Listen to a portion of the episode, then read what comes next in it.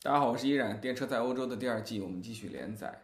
呃，很多朋友啊，对于奥迪、宝马、大众、通用在中国雇佣中方的这些经理人啊，他们熟悉中国的文化、市场、消费者的习惯、媒介，还有这里的经销商网络，然后帮助这些国际品牌开展在中国业务的本地化。大家对于这些事情习以为常。但是我们中国的企业走出去的时候会面对什么呢？呃，三月份在德国的慕尼黑，我们就有幸啊和这个长城公司欧洲区的市场总监 Simo 有一个午餐兼采访。啊，我和文翰问了他好多问题。啊，一上来呢，这个首先我请他做一个自我介绍，讲讲他的职业履历。啊，非常有意思的是，作为一个德国人。他似乎整个汽车职业生涯都在为来自东亚的 这个品牌工作。首先是日本的本田，然后是在起亚的很多年，而现在他又转战到了中国的长城汽车。I've been working in the automotive industry for a bit more than 20 years, um, and I worked for Asian car companies all my career, Mhm. starting with Honda. Mhm. Japanese, worked on the motorcycle and on the car side. Um, and then I spent a total of 12 years at Kia, Yeah. uh, working for the European headquarter, uh, starting from 2007, Yeah. long time ago, Yeah. building up structures, processes Yeah. in their European headquarter. I've had uh, a marketing director position for Nissan Oh. in Germany, Austria, and Switzerland. So, 21 years, Asian car companies, uh, European headquarter, German market, and also having a lot to do also with uh, retail network. So Mhm. quite broad experience that I can now use here to set up our structures in Europe. Yeah. Which car do you own now?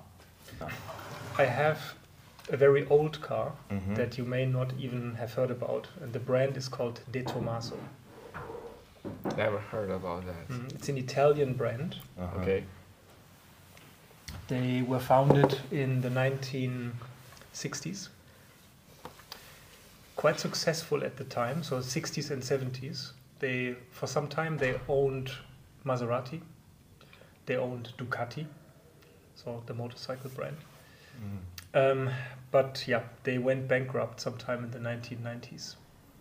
And they produced one car that you may know because it has been huge in the US back then, which was the De Tomaso Pantera, Gotcha. mid-engined uh, sports car. Mhm. And I have the coupe version of that car, Wow. Okay. which was only produced 400 times Yeah. In 16 years of production Mhm. time. Have you ever owned an electric car? Yes, I do also have an electric car. Currently, I'm still driving a Kia EV6 from Okay. my previous company. So I just, it was my previous company car, so I just bought it Okay. and I'm still using it.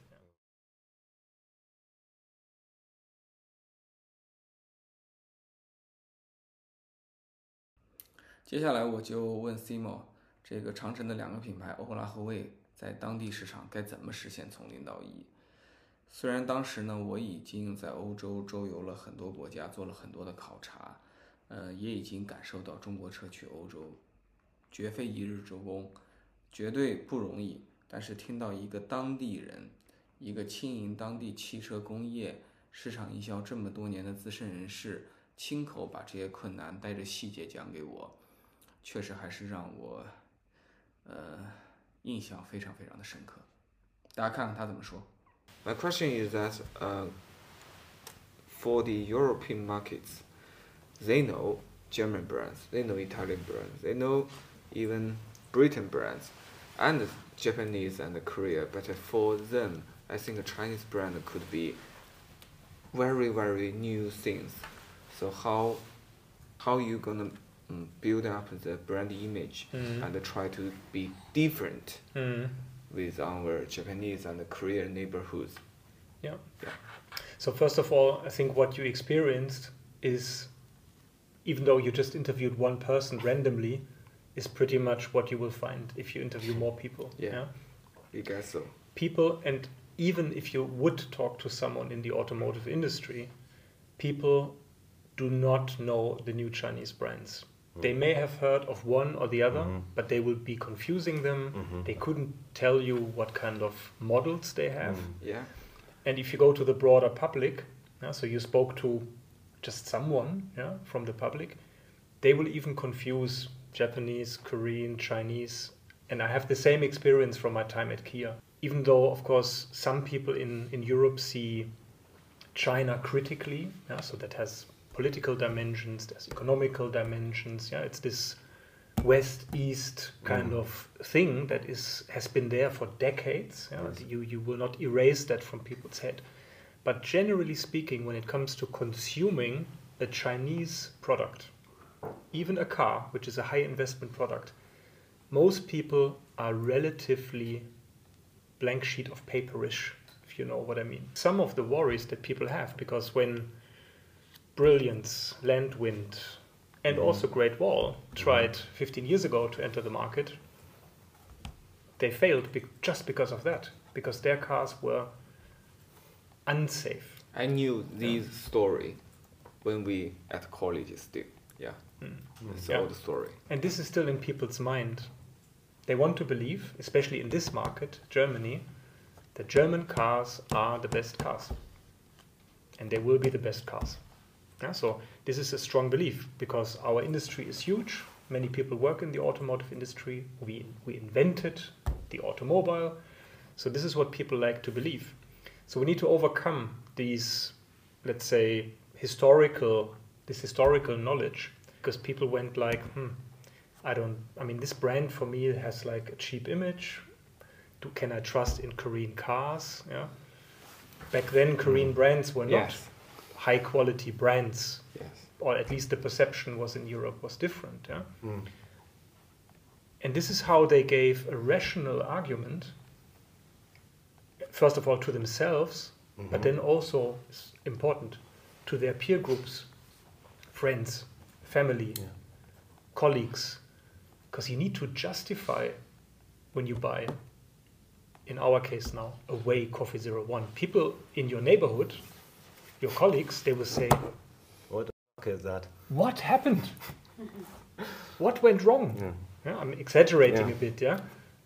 Did you lose your job? Do you have to, you know, you have to downgrade because you were always driving this, I don't know, VW or Mhm. maybe even this Mhm. Mercedes. Even if it was a used Mercedes that these people bought, doesn't matter. They were driving a Mercedes. So now you drive this, I don't even know what it is. Mm-hmm. How come?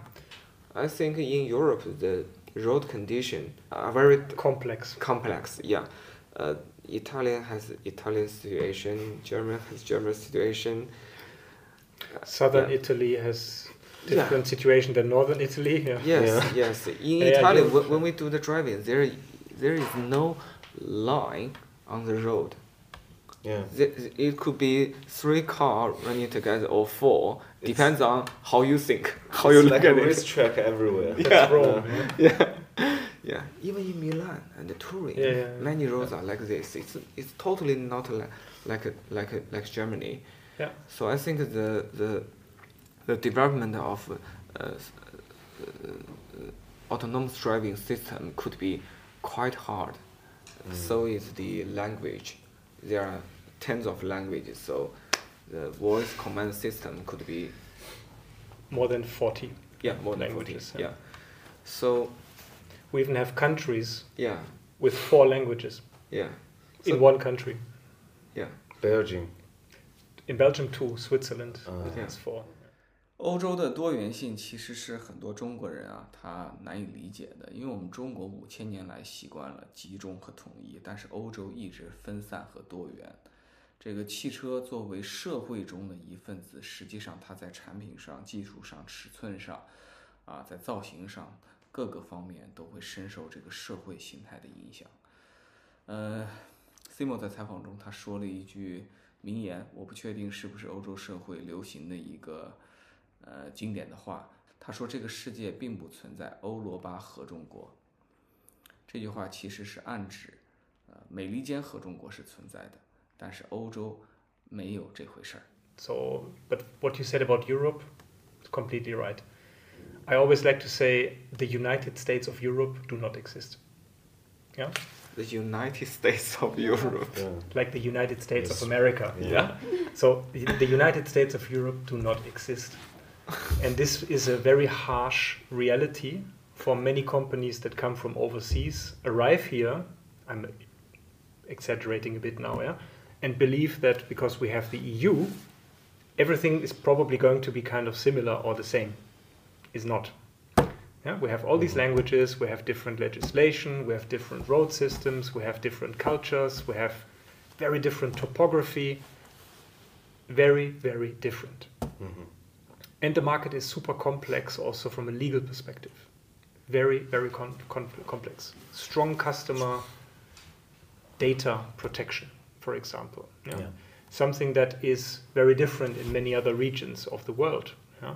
We probably have the most regulated market, at least in the northern hemisphere. yeah. Mhm. And also the road conditions you talked about, they differ from country to country. The rules are largely the same, but not completely the same. And when you turn left on a big junction in Munich, you have to do that differently than on a big junction in Hamburg. Yeah? So it's complex, I agree. And to answer your question, it would be not honest to say that this is not a challenge for the Chinese brands and manufacturers and companies coming to Europe. 除了欧洲的这种多元和复杂，实际上中国车企去欧洲还会遇到其他的一些问题， 比如说用户的年纪差距很大，比如说他们对数据隐私的这种敏感性啊，和我们完全不同。其实中国车过去啊不交学费，那真是不可能的。这个反过来也一样，法国车当年来中国，就为了中国人到底喜欢两厢车还是三厢车这个审美问题，他交了多少年学费，花了多少年，标致越龙才知道在中国要认真的做三厢车，对吧？德国车来到中国交了多少学费才知道要做加长？这个 Simo 还举了个例子，比如说宝马品牌到中国，它可能会相对更重视一个官网，对 APP 反而没那么重视，但是中国人非常需要一个好的 APP。相反呢，中国车去到欧洲，可能我们觉得 APP 是重要的，但实际上在当地，非常多的用户真正去看车之前，他们需要一个非常良好的官网。And as a, there will be a learning curve. We will make mistakes in the beginning. How we design the utilization of the car, yeah? maybe too much in line with Chinese taste. Chinese new car buyers are very young compared to, to Europe. Yeah? Exactly. So a Chinese uh, new car buyer is in, in his 30s on average. In Europe, in his 50s. 50s. Very different people. Yeah? Very different culture, very different age, very different social status. And probably one could argue that some of the functions in our cars, yeah, the experience that you have when you drive, is probably still a bit tailored to what is actually requested in China and not so much what is uh, requested in Europe. So that's something that has to be learned. And we are very honest and transparent about this. We need to learn about the European market. And the same goes for everything that's connected to the complexity, the different conditions, the different rules, the different legislations. This is why this company has started quite some time ago already to establish this headquarter to bring local people on board mm-hmm. that understand this market in all depth and can actually give advice, recommendations, and support this build up process. But this doesn't mean that we will not make mistakes in the beginning, but that is what it is. Um, um, also, BMW probably made mistakes when they entered China. Yeah? Because Yeah. they did not understand that a website doesn't matter in China and they didn't have a proper app. And here it's the other way around. We currently do not have a proper website Ah. because we focus too much on the app, which nobody really cares about. Yeah, At least not in the beginning. yeah, in China, a lot of company didn't develop a website at all. I know. Yeah. Mm. So for us, unthinkable because a European customer, even people in their 50s, 60s, or 70s, will do a lot of their preparation before buying a car, before even entering a showroom for the first time. They will do online. on the Okay. website. But this has to be understood first of all. Yeah. So, learning curve We will not make everything right from the start, but our advantage, I believe, is that we can adapt relatively quickly.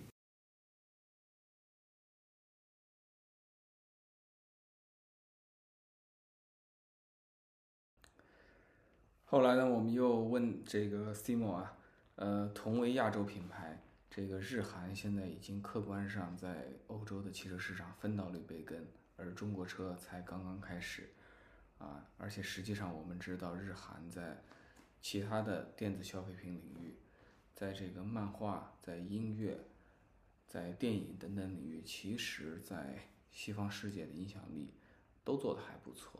那我们这个后来者，来自中国的玩家，该怎么去追上他们呢？Uh, the Japanese products, I I think that the even the European people they will had some good image of Japanese and Korea products because Japan and Korea they already built some re- reputation in other fields like they have Sony, Panasonic、Panasonic, Samsung, Yeah. yeah, for And- years. Hitachi, yeah, yeah. and for Korea maybe the European young guys they will know Blackpink, right? and uh, they will Yeah. know the Gangnam Style, right? Uh, for the European young people or just a European citizen, they know very few about China. Yes. So from my perspective, it will be super difficult to build a trust for a Chinese brand. How will you do it? A Deutschland convenience store, we can even buy comic book from uh, the Dra- Dragon Ball. Yeah, A Japanese. yeah, or 火影忍者. Yeah, Naruto.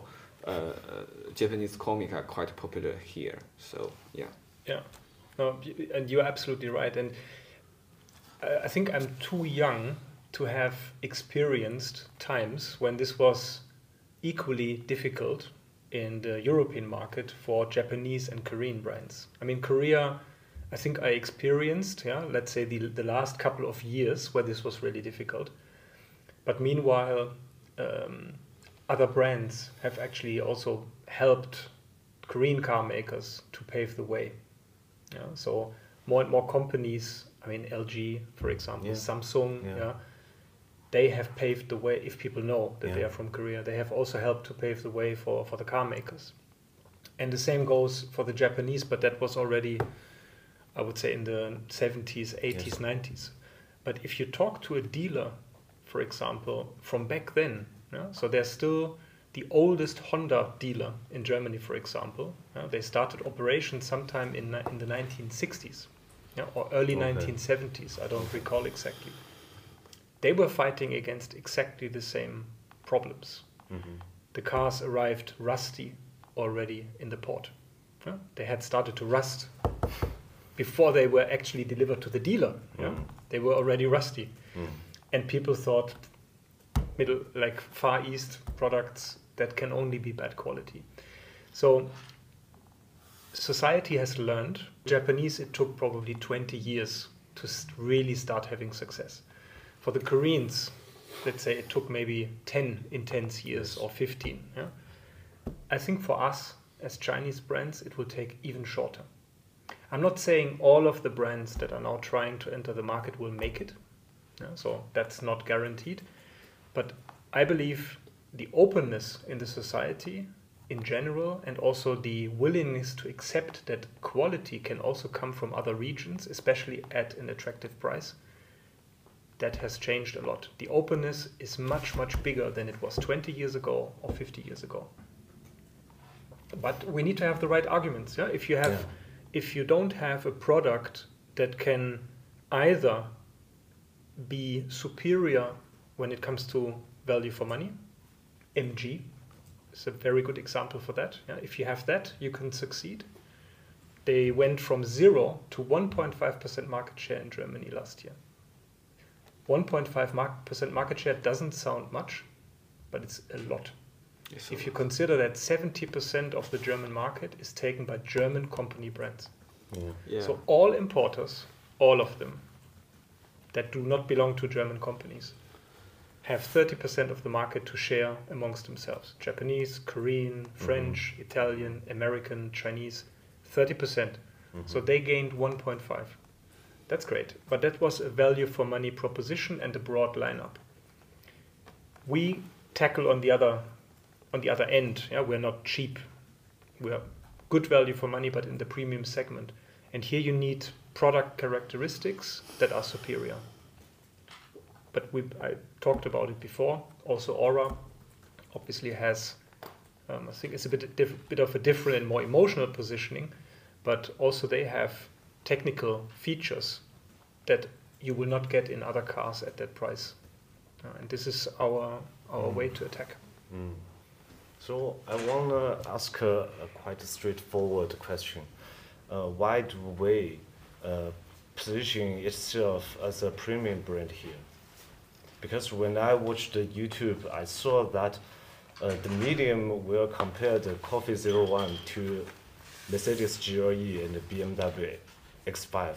Why do Yeah. you position the car to the BMW and uh, Mercedes? Mm. Well, first of all, our positioning is a bit wider than that. yeah. So I think this was our benchmark, yeah, and this was our reference, Volvo as well, yeah, especially the XC60. But I think it makes a lot of sense yeah, because the product offers uh, a very similar quality experience in the interior, uh, but also from a technology point of view, we are quite clearly competing with brands in the premium sector. However, at a much more affordable price. So, from a position for a marketeer, this is actually fantastic because we can tell a real story about this. yeah. We can position the car as, let's say, priced in the upper mainstream segment, but at the same time offering uh, comfort, space, technology, performance, very similar, even on top of what the premium manufacturers do. Yeah, so obviously, our brand right now doesn't have any image. It doesn't have a premium image. This is what we need to work on. But quality-wise, technology-wise, um, we are on par. Sometimes even superior. If you look at our electric range, uh, 146 kilometers in a plug-in hybrid, unbeaten. No one is offering that. So we believe we actually deliver against this promise of being premium. But at the same time, we're offering people who were not able to afford premium so far to enter premium because the price is maybe comparable to a Hyundai or a Kia in this segment. Yeah, I, I want to raise a simple question. What is the ultimate um, advantages for Chinese makers Mm. such as like Great Wall Okay. in this market? Yeah. Yeah. So, learning curve. We will not make everything right from the start, but our advantage, I believe, is that we can adapt relatively quickly. We can adapt faster than some of the big, let's say, dinosaurs that we have in the market. And this is not, I'm not, I don't mean this negatively. Yeah? I'm not saying dinosaur is, uh, they will die out. Yeah? but I'm saying they are they have been there for a long time. They are quite huge and not so flexible. And I think this flexibility will help us. And the willingness to learn, yeah, what I said before. I have not felt any arrogance on the Chinese top management side here in my first seven months. Arrogance meaning I hear what you say, uh, but I don't care because I know it better. I have not experienced that a single time. We listen, we understand, and we try to make it happen. Yeah, and this is what I think will be the success factor. Mm-hmm. If they accept the fact that only together we can succeed because they know things and they can move things that I cannot mm-hmm. know or move. Mm-hmm. In China, for example, at R&D, production, whatever, I don't, I cannot move anything there. Mm. And I'm also comparing to my last 20 years before. Mm. I think this is an exceptional quality that we have here. A strong willingness, an active demand, even to, to say and explain what is required, and not to come in and believe that we already know, even though we don't.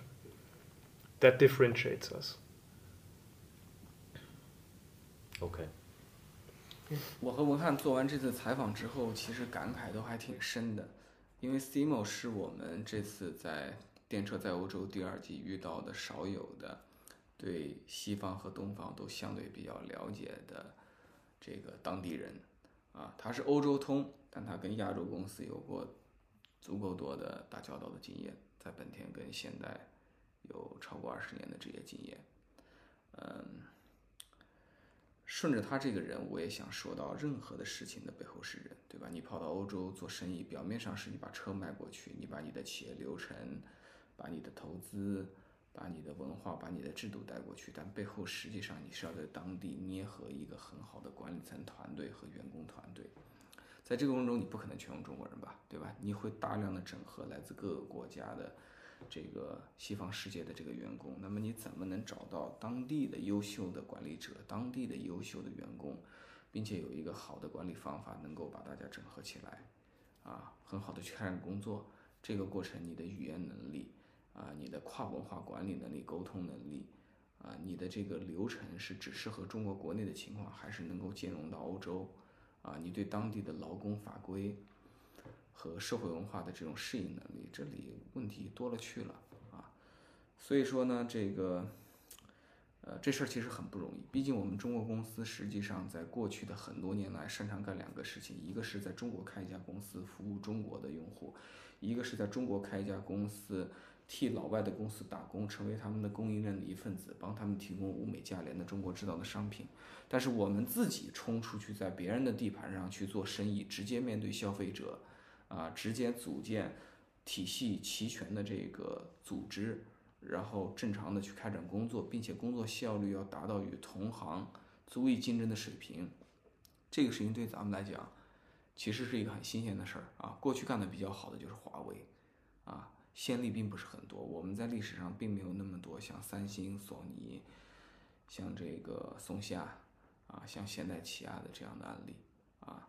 这个实际上，我们的电影音乐也没有像日韩的那些同行那样啊，真正的去走出去。所以出海毫无疑问对中国汽车人来讲是一件很新鲜的事情，是一件很有难度的事情，是一件需要下定决心做漫长的努力，并且平静而这个坚韧的去接受阶段性的学费和困难的事情啊。